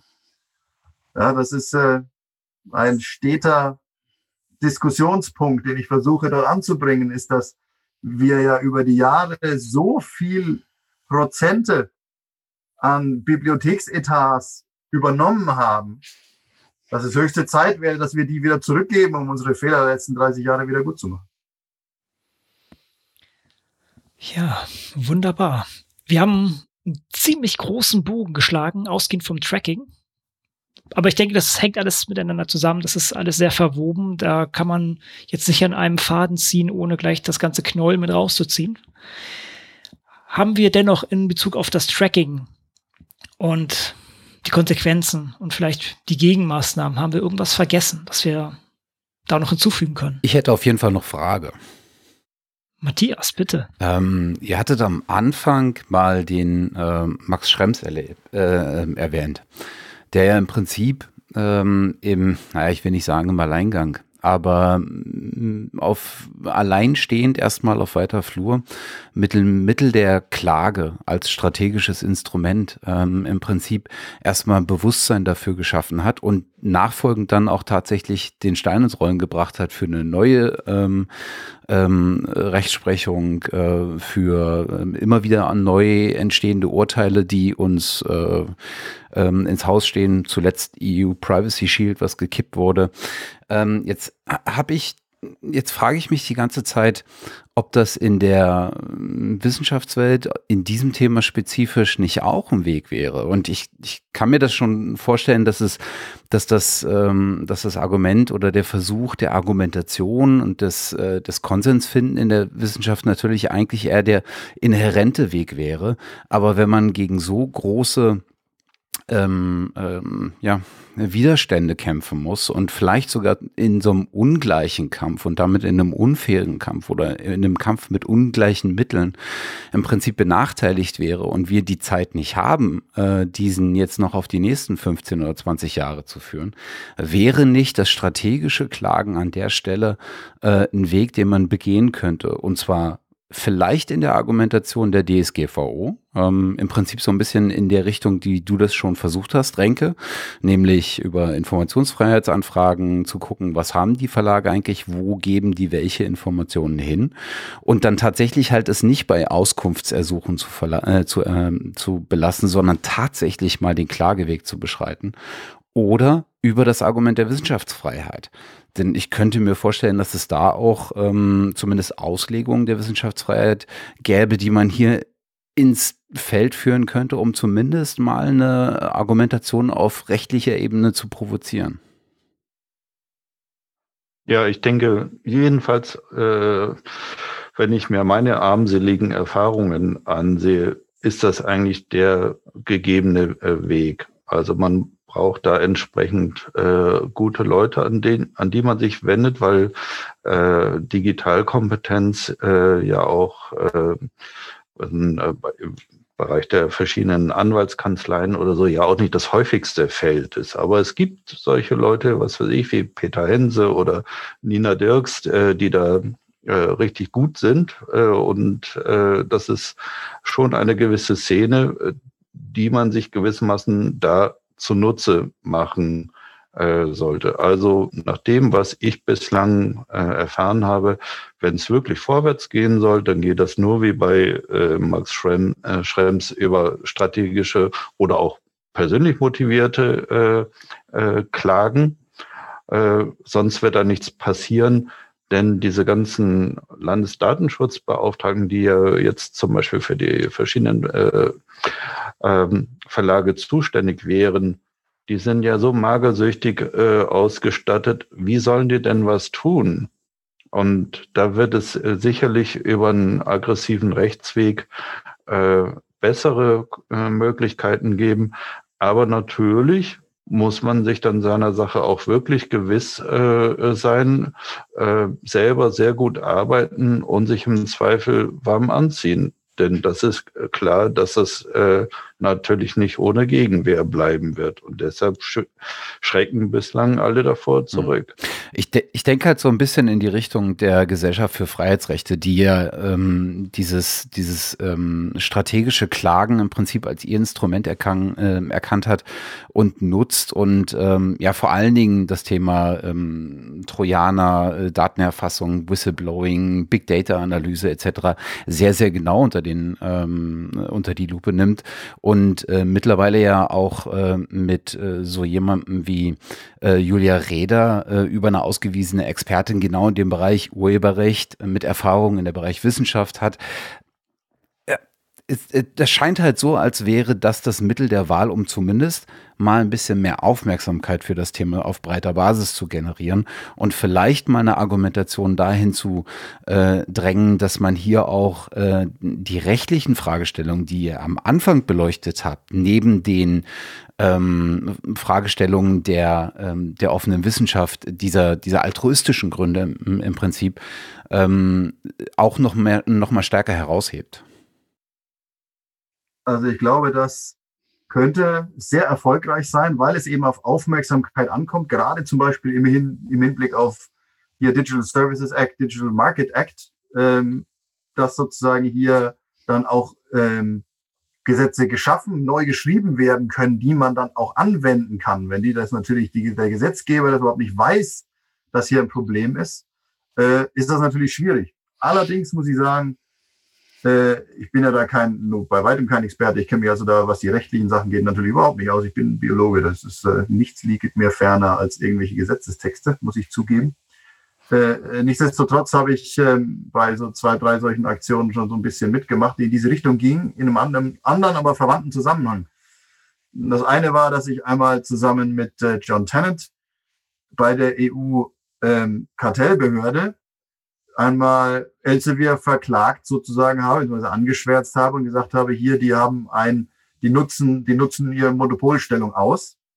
Und die Antwort der EU war aber, ja, das stimmt schon, aber ihr habt doch hier, ihr habt doch Plan S und Deal und so weiter, kümmert euch mal selber drum. ja, das war der, die Antwort vom äh, Director General Competition der EU-Kommission. Äh, und ich habe mal den Bundesrechnungshof angefragt, wie das denn ist, wieso 200 Millionen Euro an Subskriptionsgebühren so unter der Hand verhandelt werden und ob es da, wieso das denn da hier diese Ausnahme vom äh, Vergaberecht gibt. Und äh, mittlerweile haben wir doch die Möglichkeiten, so etwas auch kompetitiv zu vergeben. Und die Antwort war ja, wir schauen uns das mal an, aber denken Sie dran, ähm, wenn es um Unis geht, dann müssen Sie die Landesrechnungshöfe an, Höfe anschreiben. Ja, also das ist so äh, meine sehr eingeschränkte Erfahrung, natürlich als totaler Laie und Anfänger und Dilettant. Ähm, mit solchen Aktionen, die haben zumindest, wenn ich das anfange, äh, keine tollen, äh, keinen tollen Erfolg. Ich habe das auch dann natürlich dann recht schnell eingestellt. Ähm, aber wenn da jemand kompetenteres als ich macht, vielleicht funktioniert es besser. Na, ich glaube, es muss kein, es muss nicht jemand, der kompetenter sein. Ich glaube, du hast es gerade selber schon erwähnt. Ähm, es braucht eine breite Aufmerksamkeit und eine breite Öffentlichkeit. Und die breite Öffentlichkeit wird man, der wird man, glaube ich, nicht diese starken kartellrechtlichen Zusammenhänge äh, darlegen können. Äh, ich glaube, die würde eher auf Argumente des Datenschutzes ähm, äh, anspringen ähm, und wahrscheinlich sogar äh, in einer grundrechtsgesteuerten Debatte äh, noch mehr ein Auge werfen, als wenn man da tatsächlich auf diese Special Interest ähm, äh, gesetzlichen Regelungen wie das Kartellrecht, wie das Wettbewerbsrecht, wie ähm, ich weiß nicht, was da noch alles mit reinspielen würde, ähm, gehen würde. Also ich glaube, der, der, der Ort, an dem man sich stellt und anklagt, ähm, der wäre wahrscheinlich entscheidend hier. Das, das ist sicher äh, so. Und äh, mich persönlich wundert es eigentlich auch, sehr, dass zum Beispiel die Juristen auf dem äh, Campus, ja bei verschiedenen Dingen, die so ihre akademische Freiheit äh, betreffen, immer sehr schnell klagen, dass die sich da in dem Bereich noch gar nicht gerührt haben, gerade beim Tracking. Ich kann es mir nur so erklären, dass das bei vielen Wissenschaftlern, also bei den meisten, ein Stück weit gewissen einem individuellen blinden Fleck äh, äh, liegt. Äh, alle Wissenschaftler haben von sich das Bild äh, eines Versuchsleiters und beim Tracking sind es stattdessen die Laborratte. Diesen Perspektivwechsel unternehmen anscheinend die wenigsten bislang.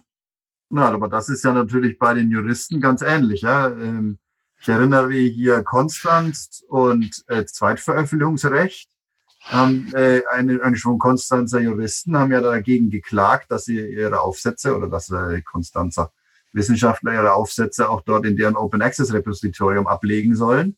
Äh, interessanterweise hat aber in 30 Jahren, äh, also unter eben der, der, der Grund war, ihr dürft mir nicht vorschreiben, wo ich veröffentliche. Und das war nur Zweitveröffentlichungsrecht. Aber dass in jedem zweiten, in jeder zweiten Stellenannonce drin steht, oh, und wer nicht in diesen und diesen Journalen äh, publiziert hat, der braucht sich gar nicht erst bewerben. Äh, umschrieben natürlich. Äh, das hat noch nie jemand von Verfassungsgerichtshof gezerrt. Ja, also da wird Zweitveröffentlichungsrecht wird beklagt, aber wenn es um Erstveröffentlichungsrecht und Arbeitsrecht geht ähm, und Grundrecht, dann klagt niemand. Also die äh, dieser blinde Fleck, da gibt es, glaube ich, ein paar mehr von diesen blinden Flecken. Hm. Ja, also ich, ich würde vermuten, dass es da zumindest ähm, mal interessant wäre, sich auf der Schiene äh, dem Ganzen rechtlich mal zu, ähm, zu nähern und sich anzugucken, was ist denn da eigentlich hinsichtlich DSGVO, äh, DSGVO ähm, Punkte, die zumindest im Raum stehen, die verletzt sein könnten ähm, und ein berechtigtes Interesse äh, zum Nachbohren äh, darstellen könnten. Äh, oder sich auch mal die objektivrechtlichen Dimensionen aus der, aus der, aus der Forschungsfreiheit anzugucken, äh, die ja im Prinzip als Grundsatznorm ähm, genau ein Abwehrrecht darstellt, ähm, die ähm, das der Wissenschaft äh, anheimgestellt wird ähm, und was ja dafür da ist, äh, Wissenschaft zu beschützen. Und wenn man hier argumentativ darlegen kann, dass genau das damit verletzt wäre, ähm, mit dieser Entwicklung, die wir, äh, die ihr beschrieben habt, ähm, könnte ich mir vorstellen, dass da zumindest ein paar interessante Argumentationen äh, am Ende bei rausfallen können. Ich finde super. An wen sollen wir uns wenden? Wie gesagt, also die ersten, die mir einfallen würden, wäre tatsächlich die Gesellschaft für Freiheitsrechte. Na, und die Forschungsfreiheit trägt ja die Freiheit im Namen. Insofern könnte ich mir vorstellen, dass es da zumindest ein offenes Ohr für die, für mal ein Gespräch geben könnte. Und äh, klar, da gibt es eine ganze Reihe ähm, äh, von Themen, um die sich die Kollegen da kümmern. Ähm, ich weiß nicht, wie, wie aussichtsreich ähm, so eine Anfrage wäre, aber ja, vielleicht gibt es auch noch andere, die sich damit beschäftigen. Aus Bibliothekssicht ist es ja auch äh, einfach so, wir haben vorsätzlich sozusagen in Lizenzverhandlungen mit den Verlagen die drüber gesprochen. Erst wussten wir es äh, äh, nicht äh, und äh, letztendlich in allen Verträgen gibt es dafür überhaupt gar keine Festlegung. Das heißt, äh, es ist gar nicht Gegenstand des Vertrages, sei es das Tracking, sei es äh, äh viele verschiedene andere Dinge.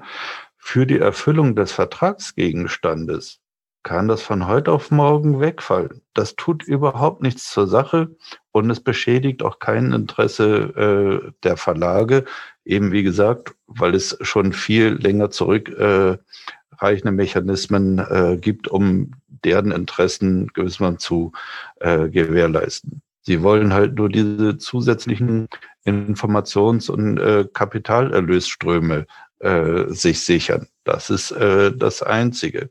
Also insofern denke ich, früher oder später muss das rechtlich äh, geklärt werden, einfach auch um so etwas wie Wissenschaftsfreiheit äh, im digitalen Zeitalter noch wieder neu zu vermessen. Da muss es endlich wieder Klarheit drüber geben.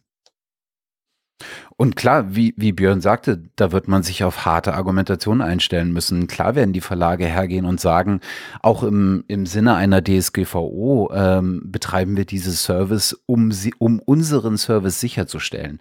Aber ich glaube, da kann man äh, nach, nach so einer rechtlichen Begutachtung relativ gut auseinandernehmen, was sind denn eigentlich die Maßnahmen, die zur Sicherstellung des Services ähm, ähm, da benötigt sind und wo gibt es Eingriffe in die äh, in die Datenhoheit eines jeden Nutzers. Absolut. Gutes Schlusswort, würde ich sagen. Finde ich auch schön, schön abgerundet, schön zusammengefasst nochmal. Wir sehen, das Thema ist nicht einfach zu umfassen, ist sehr vernetzt und bedarf noch viel Bearbeitung. Ich würde sagen, wir sehen das mal alle als Aufruf auch an die Gemeinschaft, äh, ja, sich da vielleicht zu beteiligen, vielleicht aktiv zu werden, die Diskussion voranzutreiben, so dass wir da vielleicht dann doch noch das Ruder umreißen können und ja, wieder zu einer besseren Forschungswelt zurückgelangen oder diese weitergestalten. Von daher würde ich jetzt einfach mal einen Deckel drauf machen. Björn Renke war ein wunderbares Gespräch. Müssen wir mal wieder machen zu diesem Thema und auch wieder zu vielen anderen. Mal, bitte, ne, machen wir mal. Ne? Gerne. Und äh, ich bin immer fasziniert von Matthias Fragen. Das finde ich immer auch sehr klasse. Von daher, ah, schön. Ähm, dennoch machen wir heute mal den Deckel drauf. Und äh, vielen Dank euch allen. Und dann habt noch einen schönen Abend und allen Hörenden viel Spaß damit, wenn ihr das jetzt soweit geschafft habt. Und bis bald wieder. Tschüss. Ciao. Ciao.